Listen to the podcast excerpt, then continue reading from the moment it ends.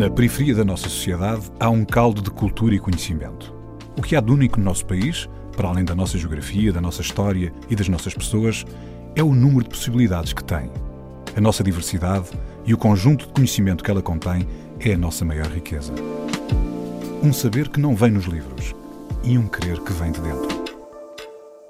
A Antena 1 entra agora na Cidade Invisível, um sítio que está mesmo à nossa frente, mas normalmente passamos-lhe ao lado. A adolescência só por si já é uma altura sempre complicada. E é assim, tive vários anos atribulados da minha vida para a idade que era. Eventualmente acabei por eh, ir resolvendo as minhas ideias, ir amadurecendo e tomando outras perspectivas da vida, e isso ajudou-me a encontrar essa tranquilidade. A Cidade Invisível é a Gualva Cacém, onde cresceu Helena Alegria. Depois de uma adolescência difícil, que a levou quase a perder o rumo, encontrou-se e realiza-se através do trabalho. Helena, obrigado por estares aqui connosco. Hum, é bom ver-te novamente, não é? noutro, noutro contexto, um contexto agora mais relaxado, já vão perceber porquê. Portanto, vamos aqui ter esta conversa. Helena, tu, se tivesse de situar-te assim no espaço e no tempo, tu dirias que és de onde? No espaço e no tempo? Sim, que és de que zona da Grande Lisboa, que te consideras casa, por assim dizer? A Guava Cacém. E sempre foste daí? Não, só vim para aqui com os meus oito anos. Uh, antes tinha estado em Queluz, uh, mas de qualquer das formas nasci foi em Castelo Branco. Ok. Então, mas de qualquer maneira, a tua situação é a linha de Sintra, mas especificamente a Gualva Cacém, não é? Sim, sim, sim.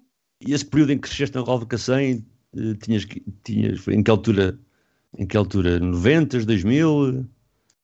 2000 e tal? Já 2000 e tal. Já 2000, era... para o Cacém no final de 2005 e tenho cá estado desde essa altura. E qual era o ambiente do Cacém nessa altura? Tipo de zona que era? Portanto, a zona em que eu estava até era, até era sossegada, mas para mim era, era uma zona normal, como, como qualquer outra. Sentias que hum, tinhas o privilégio, por morar no Cacém, de fruires e, e teres presença, contactos com várias comunidades diferentes? Uh, sentes isso no Cacém? Diversidade cultural, sim, sim diria sim. que sim. E algo tu, sim. Tu estavas a dizer-nos que vieste para o Cacém muito nova ainda, não é? Mas tu uhum. tens alguma ideia, e, vinha, e vieste de Castelo Branco, portanto provavelmente foi uma grande diferença vir de Castelo Branco. Eu só tive, só nasci em Castelo Branco. Uh, desde o meu primeiro ano de idade até ter vindo para o Cacém estive em Queluz. Portanto, não tenho memórias de Castelo Branco. Portanto, não tens nenhuma noção da diferença do que era uma vida. Não, não tens nenhuma raiz em Castelo Branco sequer. Portanto, a tua vida foi sempre ali no. Não, não. Sim. Foi por acaso, foi por acaso nasceste em Castelo Portanto, és um albica, estren... Era... és por acaso e educação, por, acaso. educação por, por, por decoração, digamos assim, não é? Sim, sim, sim, sim. Mas, mas era mas, para ter crescido lá, mas a vida dá voltas e acabámos por eh, vir para Lisboa. Mas o António estava a falar dessa, dessa tua infância no Cacém, dessa possibilidade que tu tiveste de contactar com várias culturas. Uh, como é que foi crescer? Como é que foi crescer lá? Como é que foi ter lá a tua juventude e andar ali no, no, no, no liceu? Portanto, é assim, a nível de, dessa diversidade, eu sempre nunca, ou seja, a, a nossa normalidade acaba por ser sempre aquilo que nos é apresentado. Claro, óbvio. Eh, portanto, para mim, o normal era ter eh, pessoas de todos os feitios à minha volta. Eh, não houve.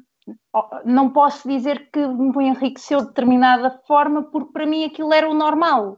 O normal era contactar com, com pessoas independentemente de onde é que elas vieram, de quais é que são as suas origens. Estamos aqui no mesmo sítio, no caso da escola, somos colegas de escola e para mim era mais uma pessoa com quem eu tinha de lidar no meu dia a dia. E que escola era essa agora? As escolas que tu passaste por lá? Passei pela escola em Miracintra, estive lá dois anos eh, e de resto foi a Ferreira Dias. Ok. E como é que foi esse percurso escolar aí na zona? Foi tranquilo, foi tranquilo até.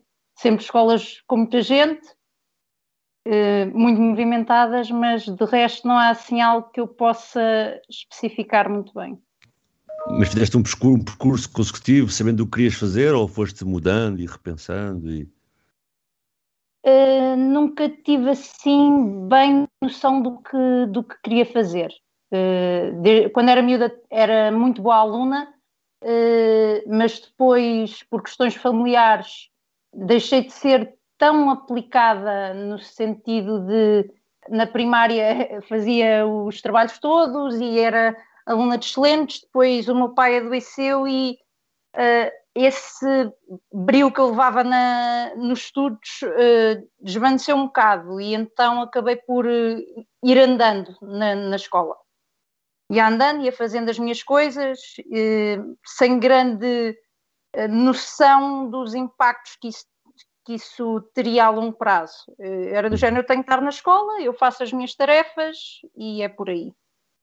Mas isso também é normal que certas situações da nossa vida tenham implicação no nosso dia a dia na escola, não é? Ter um pai doente. Sim, sim, sim, ou... claro. É normal que tenha essa repercussão, não é? Claro. E de resto, quem te acompanhava mais eh, era a tua mãe ou por questões de trabalho não, não era tanto possível? Como é que. Uh, ela ia tentando acompanhar, sim. Antes eles acompanhavam os dois, mais o meu pai. Uh, quando ele adoeceu, passou a acompanhar ela, a tentar se desdobrar para poder estar presente. Tu achas que agora usaste uma palavra que. Bem, uma palavra normalmente as pessoas usam uh, como remediação, não é? que é a palavra desdobrada. Tu sentes no teu contexto e às vezes num contexto mais de periferia, há muito esse conceito, as pessoas têm que se desdobrar para ter uh, um trabalho, para conseguirem sobreviver, conseguirem dinheiro em casa e ainda assim ajudar os filhos a conseguirem ter algum sucesso escolar e sabemos que porventura, eh, tu também podes aludir a isso e pela tua experiência, até pelas escolas onde andaste, que muitos pais ou desdobram-se ou mesmo não conseguem estar presentes, não é? Porque as pessoas precisam mesmo de trabalhar e têm vários empregos às vezes, não é? Como é que... Sim, sim, é, é um conceito muito presente. Uh, vi noutras pessoas próximas de mim e via em casa. Oh, Helena, tu, tu eh, eu, eu, eu, tenho estado a ouvir-te é? e a ouvir também o, o, António falar contigo. A sensação que me dá é que a partir de uma determinada altura da tua vida houve alguma intranquilidade obviamente uma questão familiar, não é? Que tu começaste por descrever. Essa intranquilidade uh, fez-te perder um bocadinho o caminho, digamos assim, ou estavas relativamente uh, desconfortável com o caminho que poderia vir à frente? Acho como é, que como é, tinha como... outras preocupações uh, que não é normal ter na minha idade. E tu conseguiste encontrar novamente essa tranquilidade? Eventualmente, sim. E quando é que, quando é que tu conseguiste isso? Vários anos depois. Pode-se dizer que houve uma altura onde tu voltaste novamente a conseguir dormir um bocadinho melhor, com mais tranquilidade? Foi por isso que escolheste esta música, Sleeping at Last, com Saturn? E foi por isso que escolheste esta música, porque ela te dá alguma paz? Porque ela de facto é uma música muito tranquila.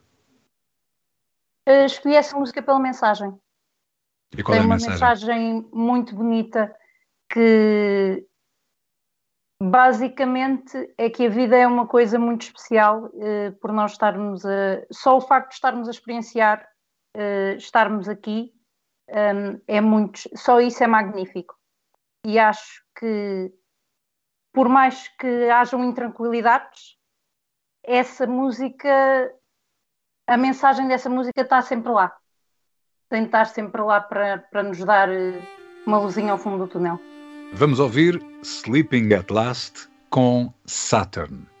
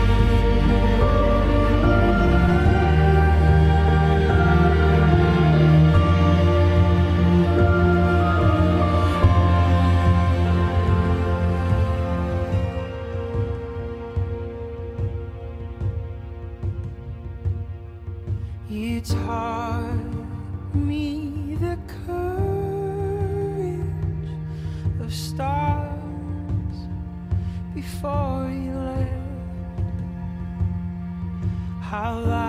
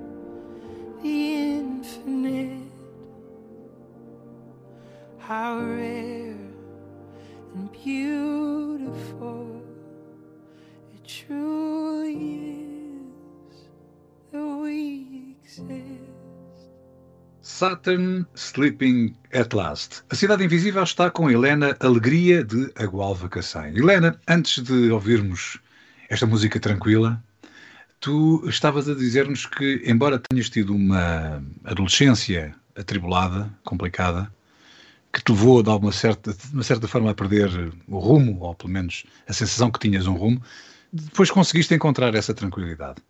O que é que aconteceu para que tu conseguisses encontrar outra vez a tua estrelinha? O que aconteceu foi simplesmente crescimento, sabes? Eh, Porque a adolescência só por si já é uma altura sempre complicada. Eh, E é assim, tive vários anos atribulados da minha vida para a idade que era, ehm, mas eventualmente acabei por eh, ir resolvendo as minhas ideias, ir, ir amadurecendo e tomando outras perspectivas da vida, e isso ajudou-me a encontrar essa tranquilidade. Que acho que se, a nossa, se, a- se o nosso estado mental, se a nossa saúde mental estiver bem, eh, temos tudo para, para fazer o que está à nossa volta também estar bem. E como é que o que estava à tua volta, nessa altura, te ajudou também a fazer esse processo de crescimento? Portanto, tu estavas na escola, há pouco descreveste, estavas numa escola com muita gente, estavas com o apoio da tua mãe, o teu pai é doente. Tu- o teu ambiente à volta, por um lado, era o que te causava esse desconforto, mas como é que ele te conseguiu ajudar também? Acho que as ajudas que eu tive de encontrar foram principalmente de dentro para fora. Porque quando é tudo muito atribulado à tua volta, há um momento em que acabas por te resguardar e hum, ao fazê-lo, eh, isso dá-te espaço para organizares tudo o que está cá dentro. E a partir do momento que fazes esse processo de organizar tudo, eventualmente o- o mundo à tua volta, por assim dizer, eh, começa a ser eh, um lugar menos atribulado ou começas a saber lidar com, com as atribulações, por assim dizer, que, há, que ocorrem. E com que idade é que tu começaste a meter as peças no sítio? Estavas a falar em processo de crescimento, estás a dizer que tiveste de começar a resguardar, para começar a organizar o mundo à tua volta. Que idade é Uhum. que tinhas quando começaste a meter mesmo algumas peças no, no sítio e dizer assim, ok, isto, se eu puser isto aqui, aquilo ali, eu vou conseguir construir, vou conseguir construir alguma coisa por cima disto. De arrumar mesmo as ideias, eu diria ali pelos meus, entre os meus 17 e entre os meus 20. Ok. E isso correspondeu também mais ou menos com o fim do secundário, não?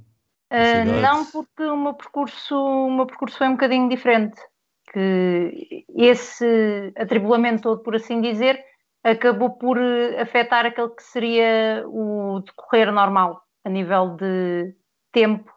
Uh, ou seja, acabei por, por estar em casa uh, e quando fiz o secundário fiz o todo em pós-laboral. Ok, então já estavas a trabalhar, foste trabalhar cedo. Uh, não, uh, não estava a trabalhar. Ok. Uh, porque era um bocado complicado conseguir encontrar um part-time que fosse compatível com, com o horário da escola sem sacrificar o- os estudos. Ok. Então, a maior parte dos part-times que eu ia vendo queriam sempre ou que fosse rotativo ou era mesmo noturno. E eu Uhum. à noite tinha de estar na escola. Ok. E, e correu bem fazer à noite?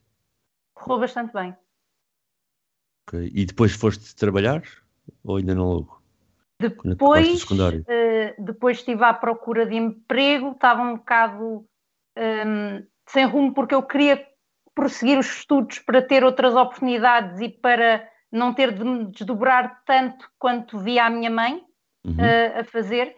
Ehm, e eventualmente acabei por encontrar uma oportunidade de estudo, não de trabalho, mas de estudo, que foi o bootcamp que fiz. Ok, então já lá vamos. Então também na tua cabeça, isto é o que tu disseste agora, eh, outra vez retomando ou resgatando a palavra desdobrar, não é?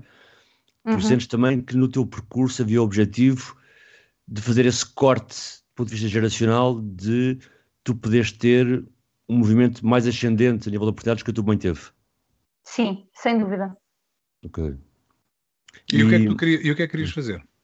Porque nessa altura, já tinhas, nessa altura já tinhas posto as prestas no sítio, não é? Portanto, Sim, sim, sim. Eh, eu nessa altura tinha- estava bastante inclinada para a edição de vídeo. Pós-produção. ok. e, por- e porquê é que não aconteceu? Na altura queria fazer o curso, mas ou ia trabalhar ou ia para o curso. Ehm, e então, por isso, logo por isso não aconteceu. E depois o curso que acabei por tomar, que foi na programação, trocou umas voltas. Basicamente. Ok, se calhar ainda bem, mas eh, queres explorar um bocado disso? Ou seja, se calhar podemos já detalhar aqui o curso, porque acho que é interessante dentro do teu percurso falar sobre isso, para os nossos ouvintes eh, perceberem do que estás a falar. Mas como é que tu chegaste lá, não é? Olhaste para ti, para o que tinhas, para o que querias ter, como é que, a- como é que a oportunidade surgiu e tu olhaste para ela e disseste, isto é para mim. Portanto, eu estava num, num, num local onde eu queria muito estudar mais para mudar as oportunidades a que poderia ter acesso. Eh, e era mesmo, esse era o meu objetivo acima de tudo, era poder ter melhores oportunidades. Hum, e o curso surge num anúncio no Facebook Ok. que eu volta e meia andava sempre à procura de workshops e cursos e etc. eh, porque era mesmo isso que eu queria, queria mesmo eh, ter mais alguma coisa a adicionar ao meu 12 ano, ehm, que valorizasse ainda mais. E, e eu, na altura, muito honestamente, a primeira vez que eu vi o anúncio, eu pensei: programação, não, isto não é para mim. Mas não era programação, tu te- estavas a querer vídeo, não era programação de televisão nem de rádio, não, era outra programação, era programação. Sim, o anúncio falava de Inf- programação mesmo, de linguagem- Informática. Exato, sim. Sim, sim. Tanto que eu não me via de todo a trabalhar nessa área. Eu pensei, não, isto não tem nada a ver comigo. Sempre fui mais dada às artes. Então, não. Mas tu viste o anúncio e Mas- ficaste ali presa, né? Portanto, alguma coisa foi, né? Guardei o anúncio. Guardei o anúncio porque era uma oportunidade de uma formação que me podia, podia mudar as oportunidades que eu naquele momento tinha na mesa, em cima da mesa, que era o que eu mais queria. Era dar uma volta ao que eu tinha em cima da mesa. Oh, oh, Helena, Eh, mas a tua base de, de- de estudo do, do secundário era qual? Uh, à noite acabei por fazer humanidades. Portanto, não tinha nada a ver com ciências, Com matemática, profissionais, matemática, matemática. programador de sistemas ou engenheiro Não. de sistemas, À noite, os cursos que haviam disponíveis eram humanidades ou ciências, e eu, sem sombra de dúvidas, fui para humanidades, porque ciências não me fazia qualquer sentido na altura. Para mim, o que me fazia sentido era humanidades. Portanto, ver programação como uma opção foi um bocado. Não faz sentido nenhum. Sim, mas daqui a bocadinho já vamos tentar perceber Sim. como é que foi o primeiro embate. Agora Uhum. diz-me, o que é que a miúda gosta? A miúda gosta de artes. E, a, as Carolina, artes- a Carolina Deslandes gosta de quê? Temos que lhe perguntar, não? Ou ouvir a Acho que- música. A segunda escolha da, da Helena foi a Carolina Deslandes com A Miúda Gosta.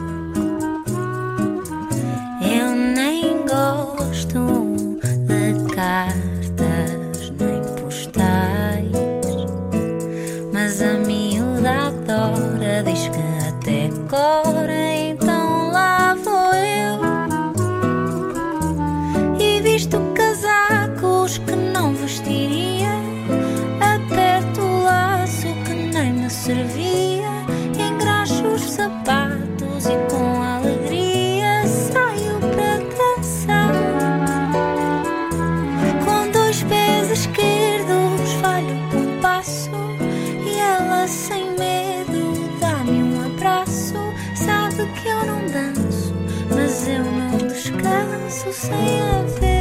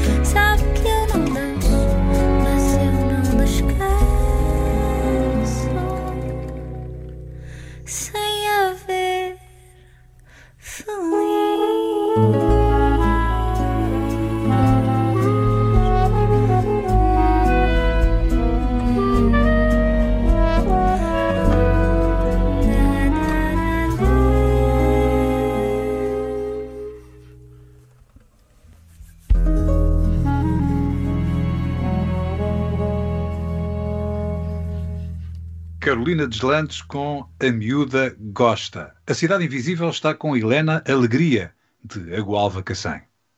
Helena, vamos fazer aqui um bocado de rewind para tentar apanhar os nossos ouvintes novamente. Portanto, tu querias qualificar-te, querias ter algo diferenciado no teu currículo, ao mesmo tempo não era universidade, fizeste uma pesquisa por várias coisas, entre procurar o trabalho e pesquisar, e viste o anúncio sobre programação, que à partida seria algo tu não irias.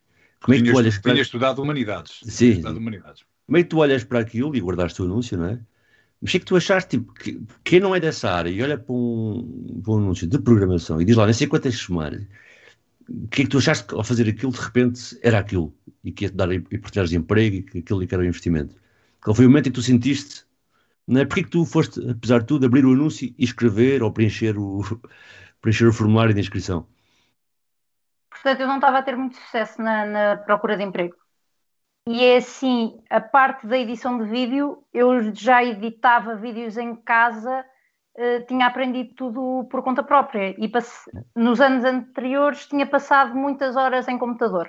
Então eu pensei, não tenho nada a perder, porque não tentar pelo menos ver o que isto é e candidatar-me pelo menos e pelo menos tento, se sair alguma coisa daqui, fantástico. Se não sair, também não perco nada em tentar. E tu, olha, estavas à distância, não conhecias a realidade, o anúncio é um anúncio, não é? São caracteres, é um formulário, não, não tens caras, não tens pessoas, não é? Como é que a partir daí tu começaste a envolver nisso? O que é que foi preciso? Foste falar com alguém? eh, houve uns workshops? Como é que foi a aproximação a isso? Esse momento de finalmente estás no curso? Portanto, fiz a candidatura que eles indicaram, eh, todo, fiz todo o processo de candidatura, que inicialmente era um curso, sugeriram um curso de CS 101, se- eh, Uhum. Computer, Computer Science 101. Hum, além disso, eh, também nos indicaram uma formação de JavaScript eh, e também um challenge de, de JavaScript. Essa formação era para conseguirmos acompanhar o challenge.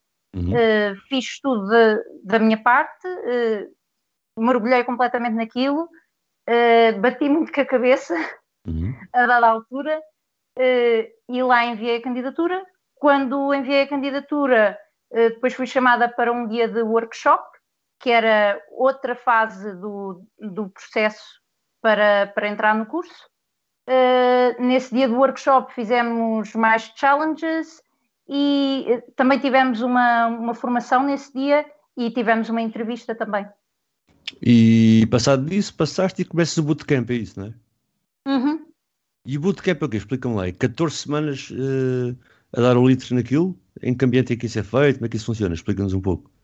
Sim, portanto, inicialmente nós tivemos algumas semanas de pré-bootcamp, o que nós falámos, eh, chamámos aquilo foi pré-bootcamp, em que revemos os materiais abordados eh, do- no processo de candidatura. Eh, tínhamos um horário mais leve, por assim dizer, era do género quatro vezes por semana, entrávamos de manhã às nove, saíamos pelas quatro, cinco horas. Era isso é mais leve, portanto. Sim, era, era mais leve, sim. Sim. Muito mais leve comparado ao resto. Isto durou nove semanas, acho, com atrasos pelo meio, que foi um projeto piloto, faz parte. Deu para também nos ambientarmos a, a nível de turma, deu-nos espaço para conhecermos uns aos outros, eh, o que facilitou no início do bootcamp a sério, que já nos conhecíamos todos, já estávamos ambientados como, como turma. O bootcamp a sério Uh, foram 12 semanas, se não estou em erro. Ent- uma pessoa entrava lá às 9 e meia da manhã, se fosse preciso sair lá às 10 e meia da noite. Uh, tínhamos aulas até às 6 da tarde, sempre a bombar. Depois, ao final do dia, ainda ficávamos a fazer os exercícios daquilo que tínhamos aprendido durante o dia e era sempre a andar. Olha, e, e qual era o ambiente?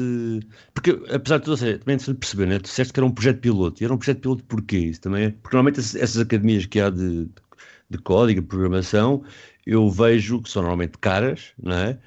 E eu vejo num contexto muito de pessoas que até já têm uma profissão, sei lá, professores, e que de repente querem requalificar, não é? A sua, a sua profissão e entrar noutra área, que é uma área que nós sabemos que há uma grande procura em Portugal, não é? Portanto, explica-nos um bocado um projeto piloto porquê e quem eram os alunos, por assim dizer. Portanto, este projeto piloto surge por causa de uma parceria eh, que teve a Fundação HCAN, teve a Câmara Municipal de Sintra, eh, e o objetivo era poder dar oportunidades de trabalho num- numa área onde a procura é muita ou, ou a oferta é muita hum, e o, o público-alvo era jovens que não tivessem tido a oportunidade de proceder para estudos de, por exemplo, licenciaturas eh, ou, que, ou mesmo que não tivessem terminado o secundário. Portanto, partindo do princípio, Os 18 e os 29. partindo do princípio que no matter what o ponto de partida, seja o nono, o décimo segundo ou o que for, tu com esse portfólio de programação bootcamp consegues ligar pessoas que estão nessa condição ao mercado de trabalho e relativamente bem qualificadas, não por aí. Sim, bem preparadas para o mercado de trabalho, sim. Oh, oh, Helena, quantos colegas eram e tu, obviamente, ficaste a conhecer essas pessoas todas, não é? Eram quantas pessoas e, e qual era o background delas? Os backgrounds eram super variados.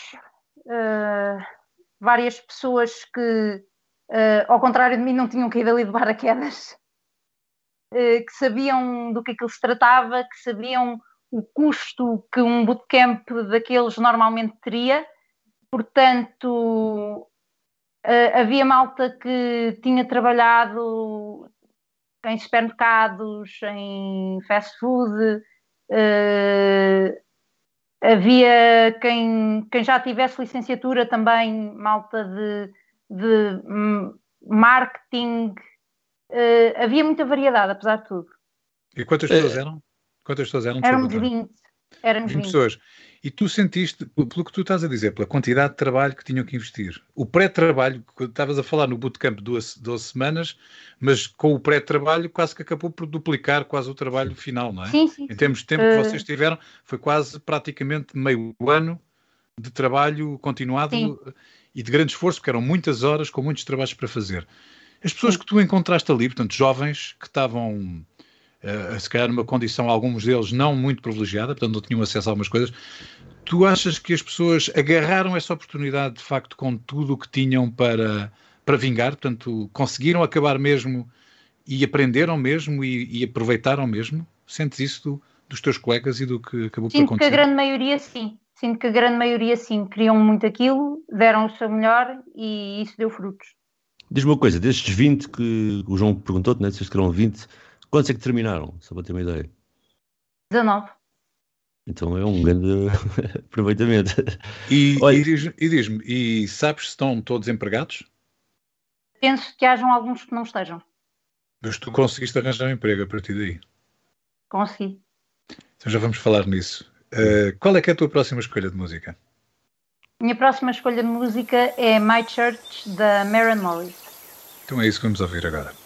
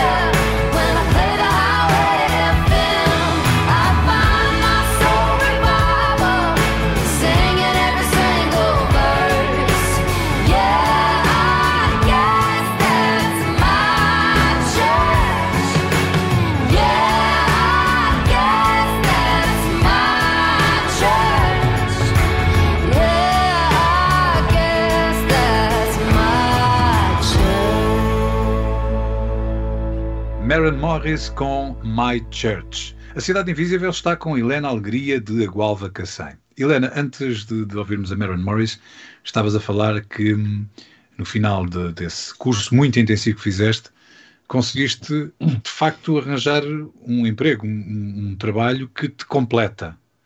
Eh, exatamente o que é que estás a trabalhar? Não, não sei se queres falar na empresa ou não, isso provavelmente não é muito relevante, mas o que é que, é estás a trabalhar e como é, como é que isso é importante para te realizar como pessoa?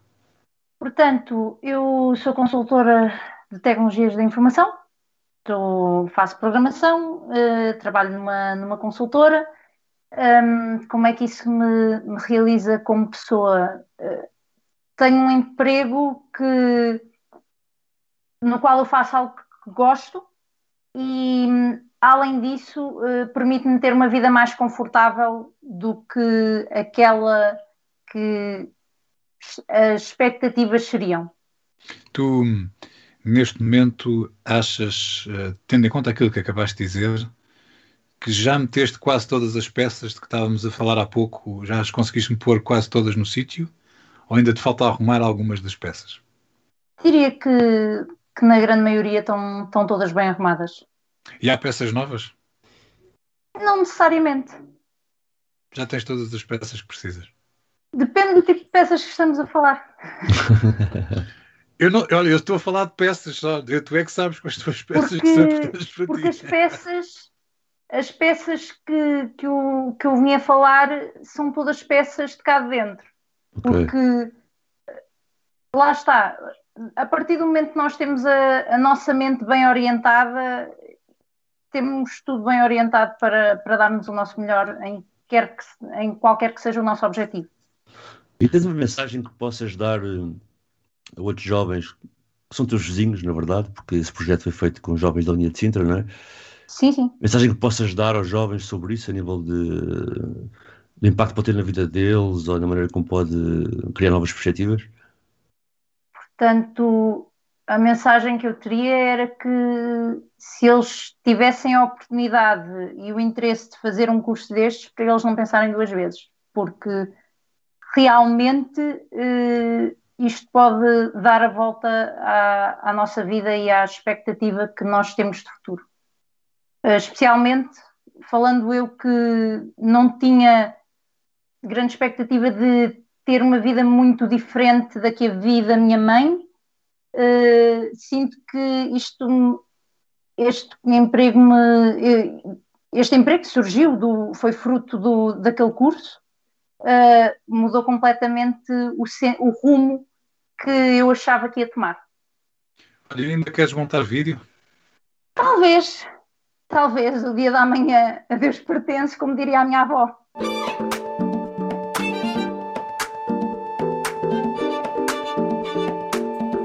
Helena Alegria. Depois de uma adolescência difícil, que levou quase a perder o rumo, encontrou-se e realiza-se através do trabalho. A Cidade Invisível é Agualva, Cacém. Cidade Invisível, um programa de António Brito Guterres, João Pedro Galveias e Sérgio Noronha, com produção de António Santos e concessão sonora de César Martins. Também disponível em podcast, nas aplicações RTP Play e em antena1.rtp.pt.